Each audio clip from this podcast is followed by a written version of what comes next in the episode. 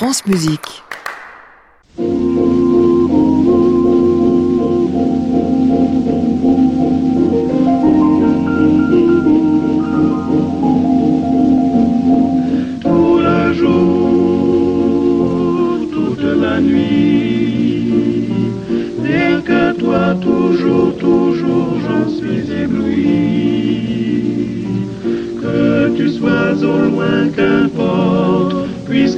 Tendrement je t'emporte, oh mon amour, nuit et jour.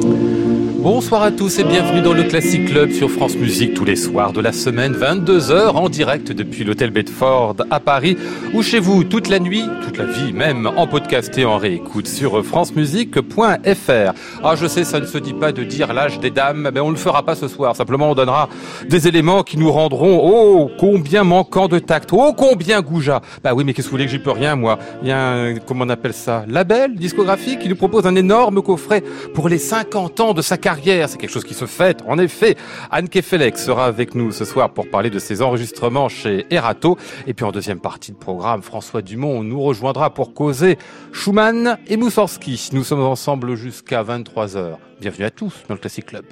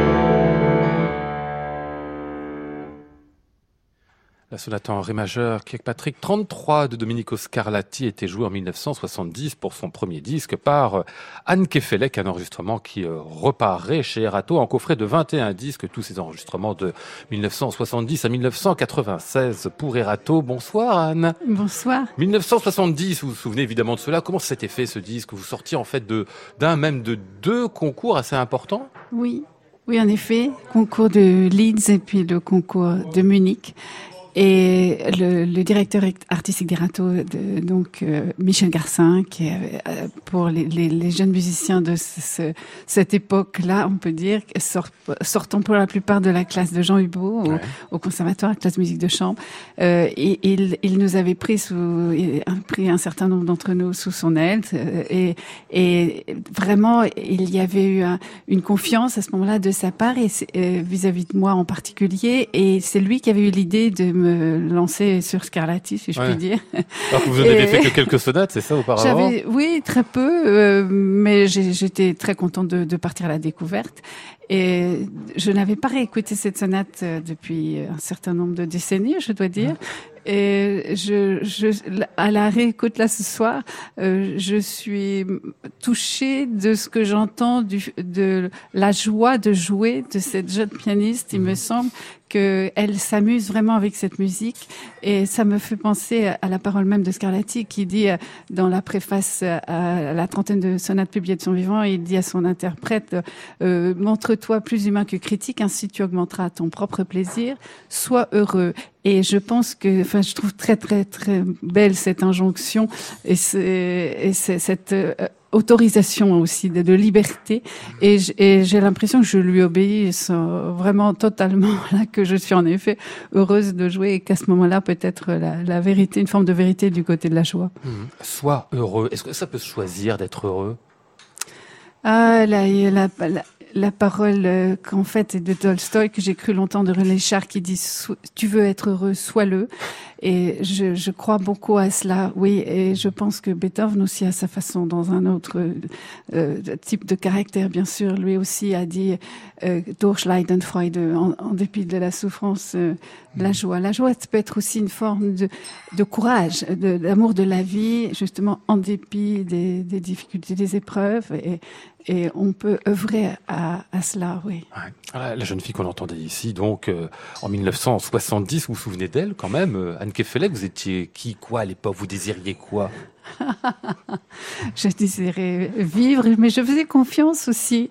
Euh, à, au fond, j'ai la sensation dans l'existence d'avoir de, de m'être laissé, euh, d'être partie en navigation en bonne bretonne, vous voyez, mmh. d'être partie, euh, d'avoir eu en effet des, beaucoup d'opportunités. J'ai eu la chance d'avoir vraiment euh, déjà avec mes parents, avec les, les professeurs que j'avais eus, euh, j'ai été très bien guidée. Après, je me suis remise énormément en question euh, entre justement après ces, ces, premiers disques là un petit peu vers, la, vers entre 25 et 30 ans euh, parce que j'avais presque l'impression que c'était trop facile que les choses venaient trop d'elles-mêmes euh, et, puis j'étais passionnée par beaucoup d'autres domaines, par évidemment la littérature, de, par mon milieu familial. Et, j'ai très vite réalisé que quand même, si je commençais à me dire, la musique, dans le fond, n'a pas besoin de toi, euh, mais finalement, toi, tu as besoin d'elle. Alors c'est ça qui compte et elle t'a constitué. Donc maintenant, je, me rends compte à quel point c'était en effet une voix euh, d'une richesse inépuisable et arrivant à, à, mon, à, à, mon âge actuel, ce mot d'âge, il sonne toujours lourd, mais en fait, la vie euh, passe si vite.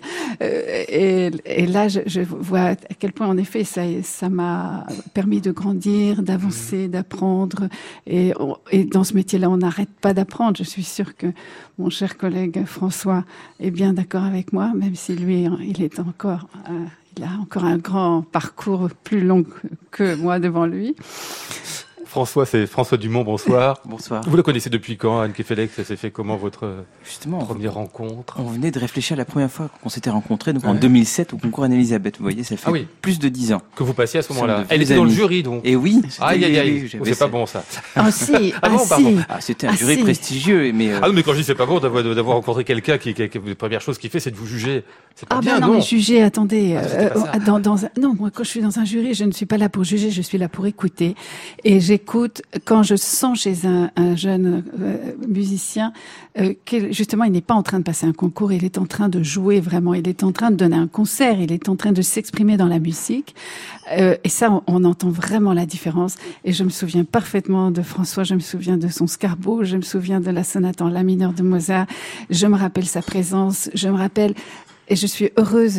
C'est un, métier étrange que nous faisons ah parce que vous croisez pas les pianistes. Hein, D'abord, on se croise pas, mais finalement, euh, nous, nous faisons le même métier. Et voyez, vous demanderiez à des, euh, je sais pas moi, des coiffeurs dans, dans un dans un, une petite ville de vanter le, le, le, collègue. Oui.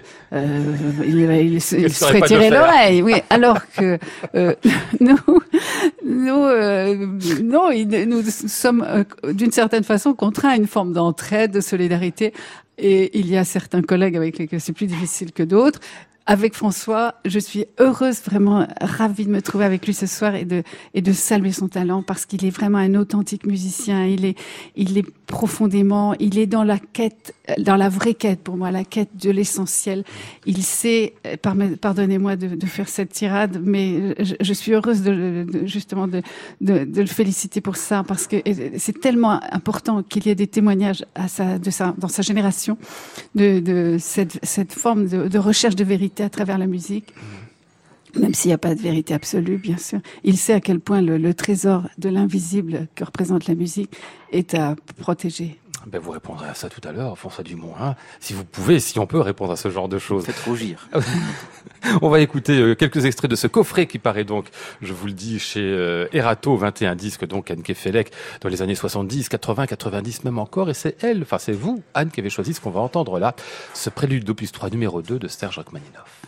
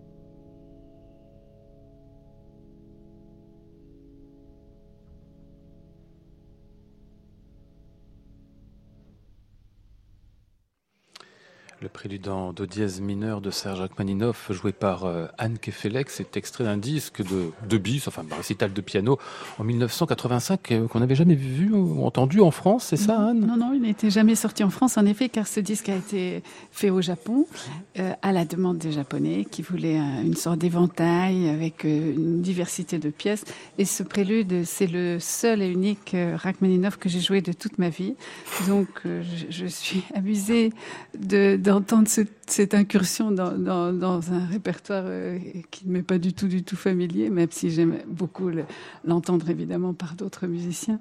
Et pourquoi vous ne jouez pas plus que ça, Rachmaninoff d'ailleurs? C'est un choix? Vous savez, le, le, répertoire du piano, il est tellement vaste, il est tellement immense que, au fond, on sent presque s'en rendre compte. C'est pas, en tous les cas, moi, je, je suis allée vers les musiques qui m'attiraient le plus.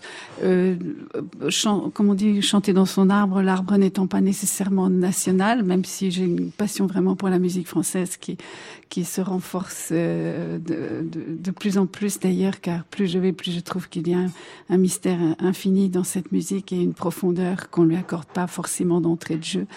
Mais euh, les, les, musiques peut-être plus lumineuses, en effet, mmh. évidemment Mozart, Scarlatti, en effet, euh, et, et, enfin je ne vais pas tout citer, des, des œuvres spécifiques aussi. C'est pas un rejet en tout cas de. Non, pas du tout. Mais euh, il y a quand même, par exemple, il est bien vrai que Rachmaninoff quand même écrit aussi pour des très grandes mains la, plupart du temps. Donc déjà, ça, ça simplifie un peu les choses de se dire bon, telle ou telle pièce, j'aurais lui serais bien mais mais c'est pas la peine en effet physiquement de, se poser. Il y a déjà suffisamment de difficultés à vaincre dans le travail des pianistes. donc ça n'est pas, ça n'a pas été un sacrifice vraiment. Vous dites quelque part, Anne Kefelec, et c'est évidemment l'enregistrement qui nous engage à, à lire cette phrase-là ou à l'entendre, quand on enregistre, on joue pour un public imaginaire. On pourrait dire que quand on enregistre, on joue pour soi et rien que pour soi. Non, vous vous dites ça? Enfin, vous avez dit ça un jour, en tout cas, cette idée du public imaginaire en face de vous. Oui, oui, c'est très étonnant. C'est pas, c'est pas seulement un, public. En fait, euh, on s'adresse peut-être aussi à une partie de soi qui nous échappe, qui est, euh, il y a une dimension, je, enfin, je le vis comme ça, une dimension évidemment spirituelle, quelque chose de plus grand que soi, qui nous, qui nous, qui nous appelle, qui nous interpelle, qui, qui et, et qui, qui, nous attire, qui nous, que nous attendons. Voilà. Alors c'est très mystérieux et à dans cette quête-là, je, je l'évoquais tout, tout, à l'heure déjà, euh, euh, il y a quand on se retrouve en concert, mmh. en effet, on, on, a on a cette, cette sensation de communion euh, très très étonnante entre tout, tout, un rassemblement de solitude en fait dans une salle de personnes qui ne savent dans, dans l'ensemble rien les unes des autres et, et, et dans notre époque, on parle tellement de connexion, de communication. Euh, je pense que nous, nous avons la chance d'aller plus loin, justement, euh, à travers l'invisible de la musique, d'aller dans, une forme de communion. Et en effet, quand je joue seule, euh, même pour moi-même, dans mon travail, euh, je sais que, que je m'adresse à, à quelqu'un. Alors quelqu'un qui est-ce que c'est est-ce que c'est Dieu? Est-ce que c'est euh, autrui? Est-ce que c'est euh, l'existence, l'interrogation existentielle euh, de base? Oui, certainement. Mais il y a une ouverture, si vous voulez, mmh, mmh. intérieure, bien sûr. Et François Dumont, vous vous adressez à qui quand vous êtes au piano en général? Est-ce que vous le savez? En tout cas, l'enregistrement, c'est une chose vraiment très spécifique. Euh, c'est très difficile, je trouve, de conserver une forme de spontanéité et de fraîcheur euh, sur quelque chose qui est destiné à rester dans la durée. Et c'est pour cette raison d'ailleurs que j'ai souvent beaucoup de mal à me réécouter moi-même, mmh. euh, même si euh, quelques années après, je, bon, dans les disques que j'ai fait, je me dis bon, finalement c'était pas mal, mais on a forcément l'impression d'évoluer beaucoup avec les musiques qu'on enregistre par le fait même de les enregistrer. Mmh. Je pense que l'enregistrement aussi, c'est une épreuve quelque part. C'est difficile d'enregistrer parce que voilà, c'est ce que ce qu'Anne disait, on se retrouve face à soi-même alors public imaginaire ou, ou entité imaginaire, euh, moi je trouve que c'est quand même une épreuve mmh. et, et, je pense cette épreuve-là vous fait évoluer. Oui, enfin, c'est une épreuve euh, euh, au sens où on, est, on éprouve aussi. On oui. est, ce n'est pas que qu'une douleur. Et euh, c'est un grand mystère parce que euh, de même, je me suis toujours dit cela, euh, nous passons notre vie avec la seule personne au monde que nous ne pouvons pas voir en face. Nous ne verrons jamais, nous nous voyons dans un miroir, nous voyons dans, sur des photos, mais nous ne pourrons jamais nous voir. Euh, il y a même des parties de soi, sans les préciser toutes, que nous ne pouvons pas voir nous-mêmes on peut s'en tenir au dos déjà, on ne peut pas. Bon, euh, donc euh, nous passons euh, quand même toute cette vie avec une forme d'inconnu. Est-ce qu'on peut s'écouter aussi Au fond, est-ce qu'il n'y a pas là également une difficulté à, cette confrontation qui est parce que François parle dans, l'enregistrement. L'enregistrement, ça, consiste à fixer quelque chose qui est en fait fugace. La musique, ça, fuit, ça, s'écoule. on ne devrait même pas pouvoir la C'est du temps. Et tout à coup, ce temps a, une forme précise, arrêtée. Et c'est heureux qu'on puisse conserver cette trace. Mais je crois qu'il faut accepter que, ça nous échappe d'une certaine façon et que peut-être en effet on, est tout le temps, on est beaucoup dans une forme d'insatisfaction très souvent quand on se, quand on s'écoute, euh, mais là encore, plus je vais, plus je me dis, on donne euh, tout ce qu'on peut, on fait de son mieux, et puis bah, acceptons que ça nous, que oui, que ça nous échappe aussi.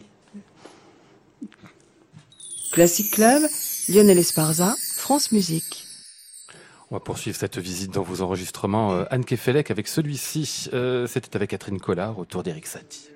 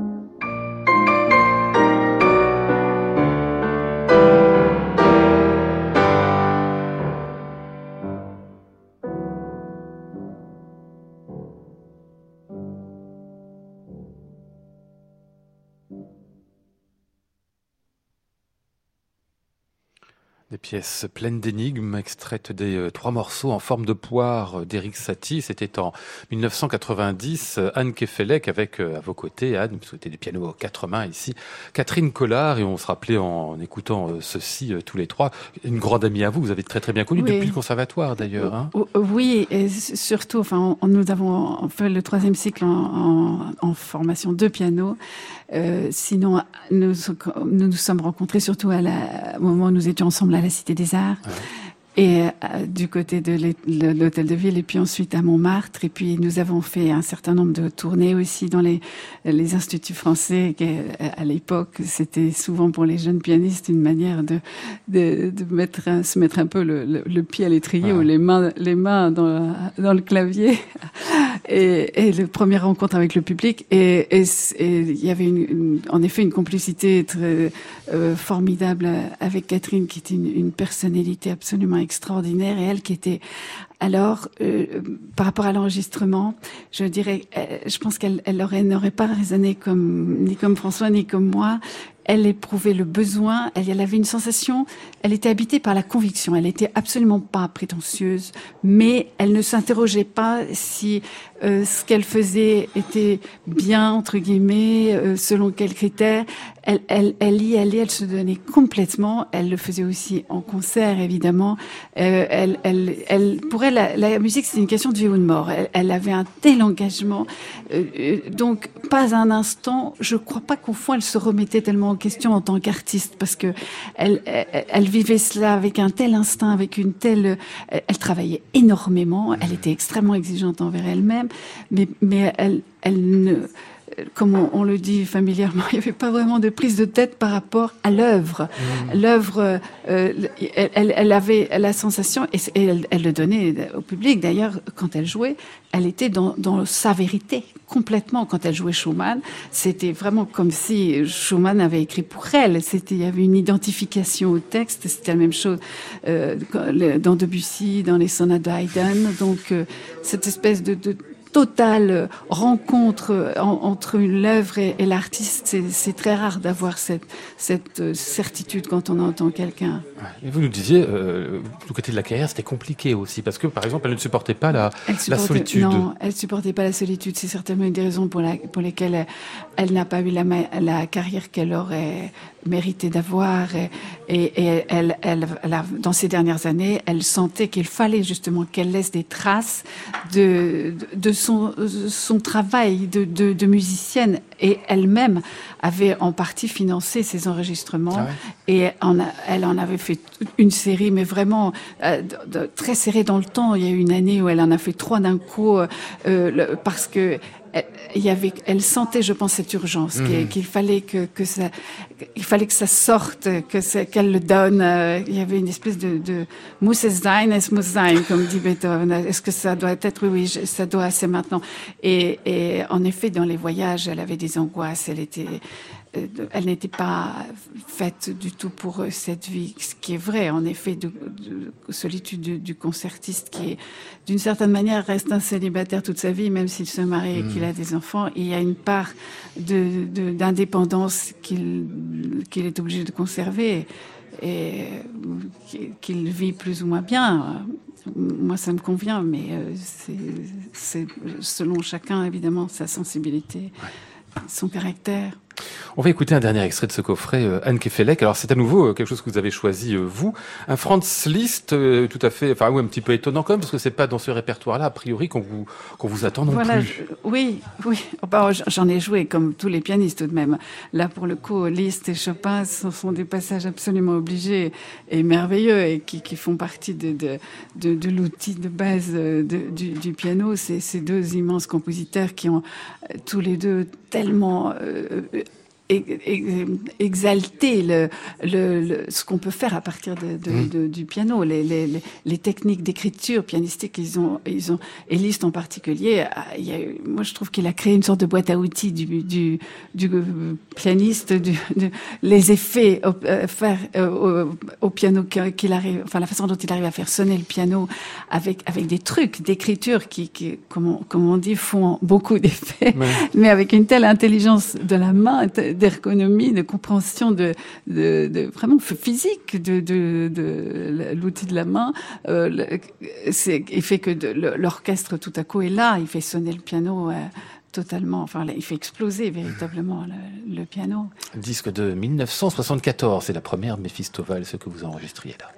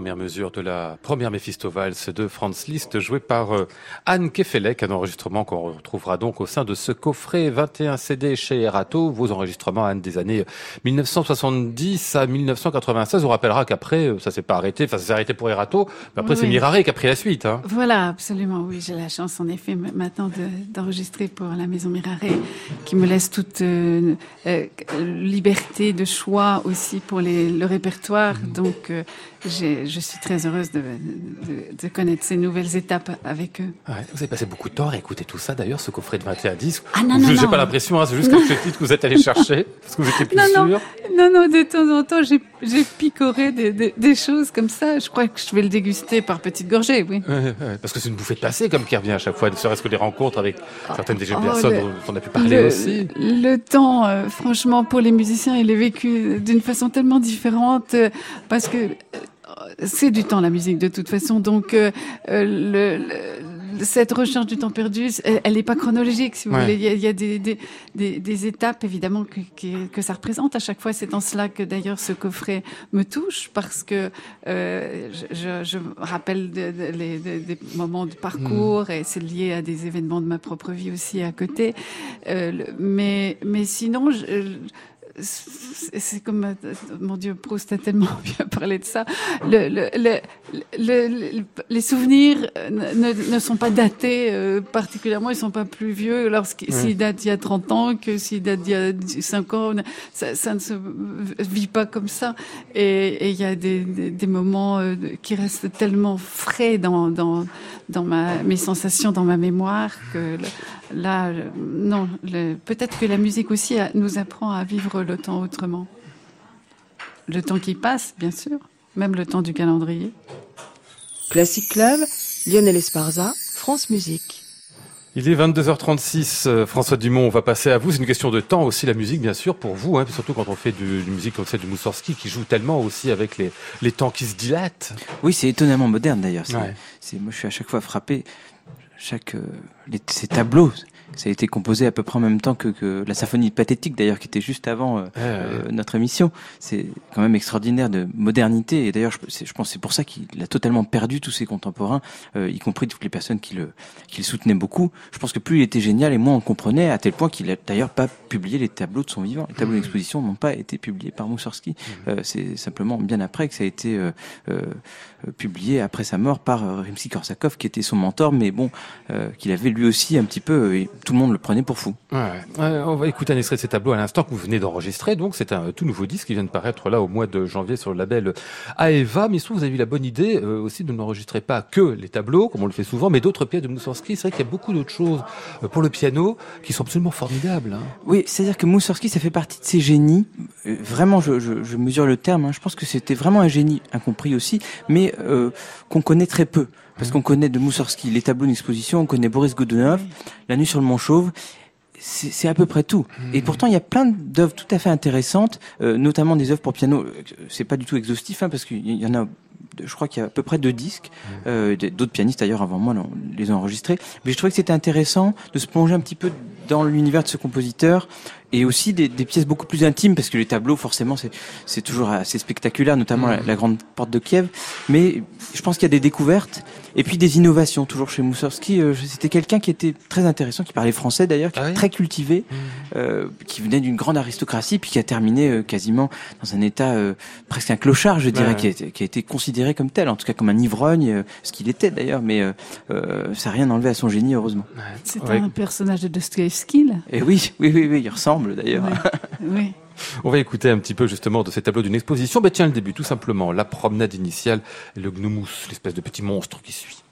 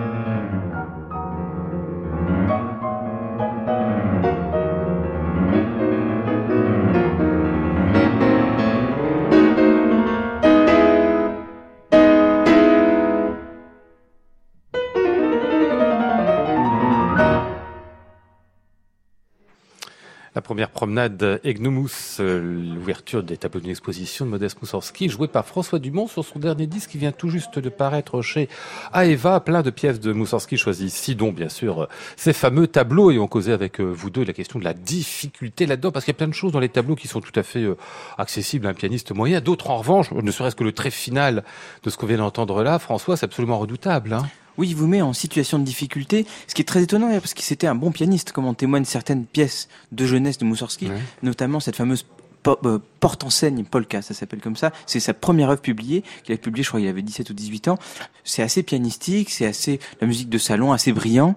Euh, et c'est pour ça que je pense que dans les tableaux, il a délibérément cherché euh, la difficulté pas anti-pianistique, mais en tout cas, il n'a pas voulu faire quelque chose de fluide et de lisse. Il a mhm. voulu euh, pousser un peu le pianiste dans ses euh, dans ses retranchements, et puis surtout, je crois qu'il a voulu chercher euh, une sorte de vérité, de réalisme pianistique et musical. Je pense que c'est dans son esthétique aussi, de quelque chose de très tranché, voilà, on n'est pas dans des transitions tout en douceur quand même dans ces tableaux. C'est, les contrastes sont hmm. énormes. Pas de la musique de salon. Hein. Non, c'est pas de la musique de salon. Et puis il cherche vraiment le, les contrastes euh, spectaculaires entre, par exemple, la fin des, des poussins et puis le, le, début tableau suivant. C'est, énorme, vraiment. Je pense qu'il était jusqu'au boutiste. Il arrivait dans les catacombes, par exemple. Voilà. ouais, ça tranche énormément. Euh, un pianiste, euh, enfin je veux dire un compositeur, pardon, qui fait, euh, qui écrit dur pour le pianiste, Anne que ça peut être euh, fait exprès, ça exprime quelque chose de ce qu'il est aussi. Ah, ah, ça? oui, c'est, oui, oui. Moi, je pense que de toute façon, les, on parlait de, Liszt et Chopin tout à l'heure,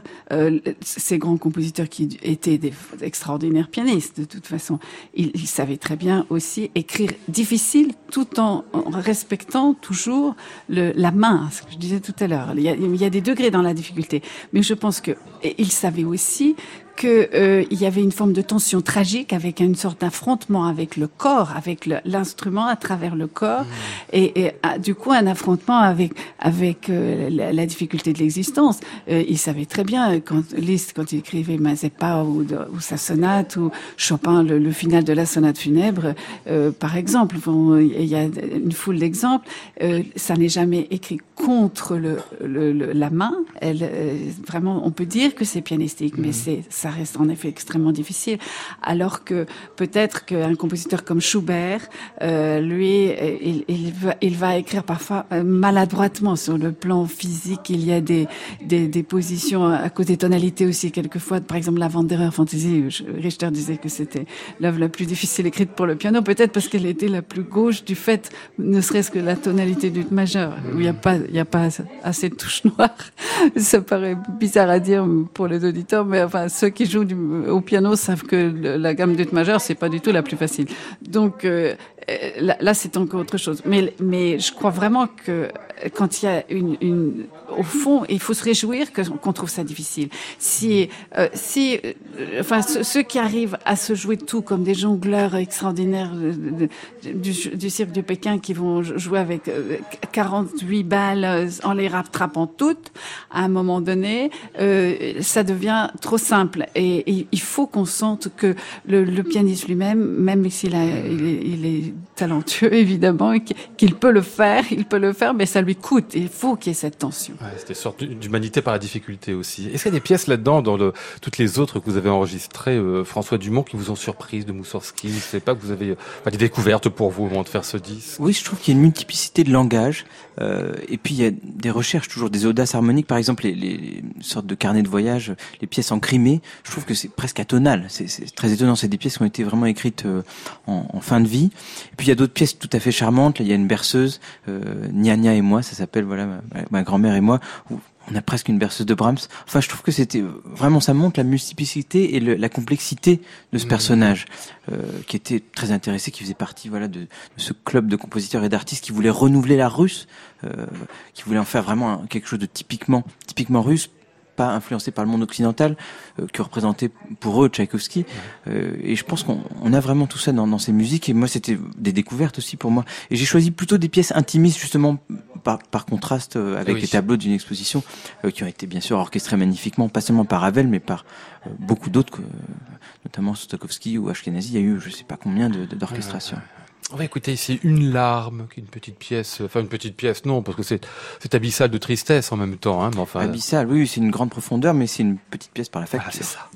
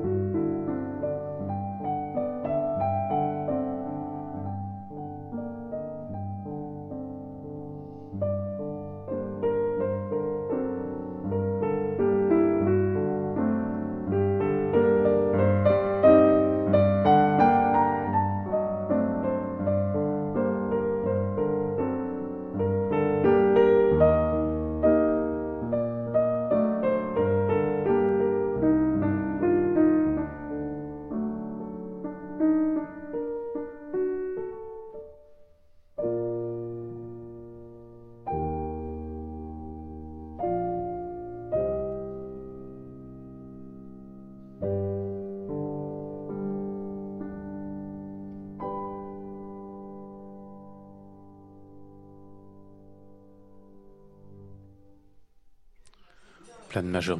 Cette larme de Modeste Moussorski, jouée par euh, François Dumont, c'est extrait de ce disque donc qui vient de paraître chez AEVA, consacré donc euh, à l'œuvre de piano de Moussorski en particulier, au tableau d'une exposition. François Dumont qu'on retrouvera en concert ce vendredi, ce sera à Paris, à la Philharmonie de Paris, avec l'orchestre euh, Padelou. Qu'est-ce que j'ai dit? Dimanche, pardon, j'ai dit samedi, non, dimanche, 16h30, ce sera en matinée. Vous ferez lors de ce concert le concerto pour piano de, de Robert Schumann. Alors ce sera pas votre premier concerto de Schumann, en revanche, ce sera votre première philharmonie, hein, François. Ah oui, oui, c'est euh, beaucoup de beaucoup d'attentes, beaucoup d'impatience parce que c'est une salle déjà jeune mais déjà légendaire. Enfin, c'est c'est quelque chose pour moi de jouer là. Euh, aussi de, de tester l'acoustique que j'ai pu apprécier et savourer du côté euh, de l'auditeur, mais de, sur scène c'est toujours très très différent. Donc voilà, j'ai beaucoup d'impatience. Et le concerto de Schumann, me disiez-vous à l'instant, qui est le, le, peut-être le premier concerto que vous ayez travaillé vraiment? Oui, c'est le premier que j'ai travaillé avec mon professeur au conservatoire, Bruno Rigouteau. Et euh, évidemment, bon, c'est un concerto que je crois que tous les jeunes pianistes ont envie d'apprendre. Le concerto emblématique euh, du romantisme, et en même temps, c'est un concerto euh, très intéressant quand même, de, avec une jeunesse particulière qui a été composée sur quatre ans. Euh, le premier mouvement à l'origine était une fantaisie mmh. pour piano et orchestre. Bon, c'est pour ça qu'on a toute cette richesse dans ce premier mouvement. Puis il a rajouté les deux autres mouvements, et c'est peut-être, ça a été composé, en tout cas terminé, peut-être la seule période euh, positive pour Schumann. C'est le seul où il était peut-être un petit peu moins de remonter. Il s'est marié en 40. Il a écrit ce concerto, d'où ce final assez éclatant. On dit que souvent euh, Schumann est une musique très torturée. On a évidemment euh, euh, ce tourment et cette fièvre, surtout dans le premier mouvement. Mais je trouve dans le dans le second et le troisième, on a un Schumann très lumineux et, et je trouve assez rare. On a ça un petit peu dans le quintet aussi. Euh, on, a, on, a, une grandeur et une splendeur qui sont, qui sont communicatives. Et assez rare chez lui. Passion, une passion et une ardeur qui, qui en effet ne, sont pas. Tu, quand tu parlais de torturer, là, ça ne, ça ne sont pas torturés. En revanche, alors je devrais peut-être pas dire ça avant que le collègue monte au, au feu. c'est pas forcément très pianistique le, le final. là, pour le coup, il y a des touches noires. Ah oui, il y a beaucoup trop de touches noires. oui, c'est ça. Soit il y en a pas assez, soit il y en a trop. Mais je fais confiance à, François. Je, je, le connais. Oui, puis c'est rythmiquement complexe. C'est-à-dire ah qu'on a, on a ces jeux rythmiques, ces émioles euh, avec l'orchestre et il faut retomber sur, sur ses pattes. Mais c'est ça qui fait. C'est pour ça que, je, enfin, personnellement, je trouve que ça, ça, peut être joué assez vite, ce qui est, ce qui est très bien, ce qui est d'un côté très entraînant. Mais si c'est trop vite, quelque part, on perd un petit peu cette complicité rythmique. On n'a plus le temps d'entendre euh, tellement le débit est rapide et ça se transforme en concerto brillant. évidemment qu'il y a une brillance dans ce final, mais je trouve que c'est pas le style du concerto brillant tel que peut être un concerto de Mendelssohn, très beau d'ailleurs, ou, même les concertos de Chopin quelque part qui viennent de euh, voilà le pianiste quand même qui expose sa virtuosité. Là, c'est un piano intégré dans l'orchestre. Je crois qu'il a vraiment inventé quelque chose de nouveau. Hein. Il a dit entre la, grande sonate, la sonate, la symphonie et le concerto peut-être ça vient du, quatrième de Beethoven, peut-être on peut imaginer le quatrième de Beethoven, une filiation, Schumann et puis Brahms, voilà, où le piano c'est symphonie avec piano euh, obligé. Ouais, comme une sorte de, c'est le piano poète aussi là qu'on a là. Vous citez le quatrième de Beethoven, c'est certainement le plus euh, pas poétique, hein, le plus poète tout simplement des concertos, hein, Anne Ah oui, oui, quatrième de Beethoven, c'est un concerto unique en son genre, d'une certaine façon. Déjà dans son l'entrée du piano qui qui n'est absolument pas triomphale, qui n'est pas affirmée, qui n'est pas comme le début du cinquième, par exemple, où il y a vraiment presque une, une, dimension de méditation, je trouve, dans, dans, dans, dans une, sorte de point d'interrogation. Et après, alors, ce, l'orchestre suit longuement, et ça, c'est très difficile pour le pianiste qui a le temps de ruminer. Est-ce que suis-je bien entré, l'ai-je bien descendu, l'ai-je bien monté Et là, euh, quand même, pour le coup, là, il y a face à face avec. Et oui, je crois que c'est le seul concert, le premier concerto de l'histoire où le piano commence. En mm. général, même dans le Jeune Homme de Mozart, il y a quand même euh, deux mesures euh, d'orchestre. la clé de contact est mise par l'orchestre. et là, chez Schumann, il y a simplement un, une octave à l'orchestre et puis il faut être prêt tout de suite. Donc, et se lancer tout de suite dans la, et oui, dans la mêlée. Dans, l'héroïsme, il y a un héroïsme quand même aussi chez Schumann. Bien sûr. Le concerto de Schumann qui sera donc joué par euh, François Dumont. Ce sera ce dimanche à la Philharmonie euh, de Paris avec l'orchestre Padelou sous la direction de Christophe Alstedt, euh, chef allemand, hein, que je ne connais pas. Mais oui, oui, un jeune chef allemand excellent que, j'ai hâte de rencontrer musicalement parce que pour Schumann, il faut, faut vraiment s'entendre et je pense qu'il y a beaucoup à, apporter. Et, on peut saluer aussi, je me permets d'ajouter ça, l'action de l'orchestre Padelou qui, qui fait un travail magnifique euh, pour les jeunes musiciens aussi. Moi, j'ai eu la chance. Alors, j'ai pas joué à la Philharmonie, mais j'étais dans la salle pour écouter mon fils avec Padelou. Euh, et, et c'est vrai que je trouve fantastique que ces, ces phalanges-là euh, et, et, cette dimension de transmission aussi envers un public qui n'est pas forcément celui qui fréquente habituellement euh, la, la, Philharmonie, même si celle-ci maintenant est ouverte de, de, de, de, plus en plus vaste public de, de tous horizons. Là, euh, je trouve que euh, c'est vraiment un, travail presque social qu'ils font, qui est pour la santé publique, qu'il faut saluer avec beaucoup de générosité et de cœur et d'amour de la musique. On va refermer cette émission en écoutant François Dumont à nouveau, cette fois-ci dans la troisième suite anglaise de Jean-Sébastien Bach. C'était votre précédent disque, hein, juste avant.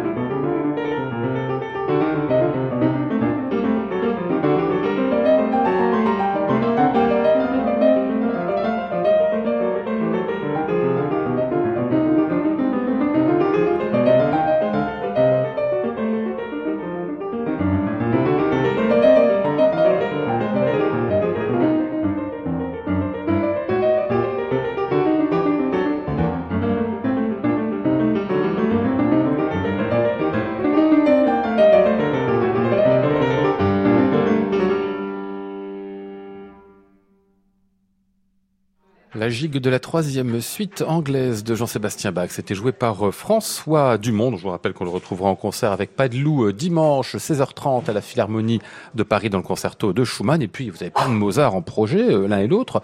Anne Kefelec, un, un, disque Mozart qui paraîtra au mois d'avril chez Mirare. Oui. Qu'est-ce qu'il y aura dedans? Quelques sonates? Trois sonates, 331, 32, 33. Donc, qui se suivent. Dont la, ça, la, dont la belle fa majeure, c'est ça hein, La si belle fa majeure et la sonate à la turca. Ah oui, magnifique tout ça. Et puis du Mozart encore pour euh, François Dumont, parce que vous partez en tournée avec euh, l'Orchestre des Pays de Savoie, un programme Muraille Mozart qui va tourner durant la deuxième quinzaine du mois de mars.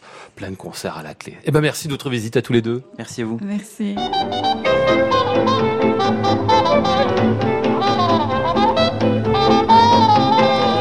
Nous étions aujourd'hui avec Maud Nourri, Flora Sternadel, Antoine Courtin, Michel Gassic et Pierre Quintard. Voici le ciel peuplé de ces moutons blancs. Voici la mer troublée, spectacle troublant. Je vous retrouve demain, vendredi, pour le Club des critiques. Nous parlerons de quelques disques, mais nous ferons aussi ou referons la réouverture du Grand Théâtre de Genève. J'entends la ville qui me dit bonsoir, et moi sur le quai de la gare, je dis de mon mieux des mots d'adieu.